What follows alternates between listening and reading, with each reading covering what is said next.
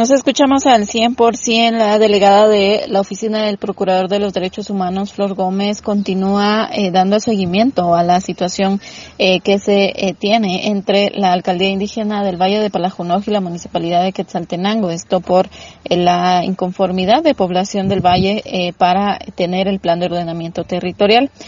según indica la delegada Flor Gómez, esperan que se avance con los diálogos de, que se tienen entre estos dos sectores. Muchas y de acuerdo a la petición de representantes del Valle de Palajunoj, población, a través de sus alcaldes indígenas, pues estamos brindando nuevamente el acompañamiento a esta reunión.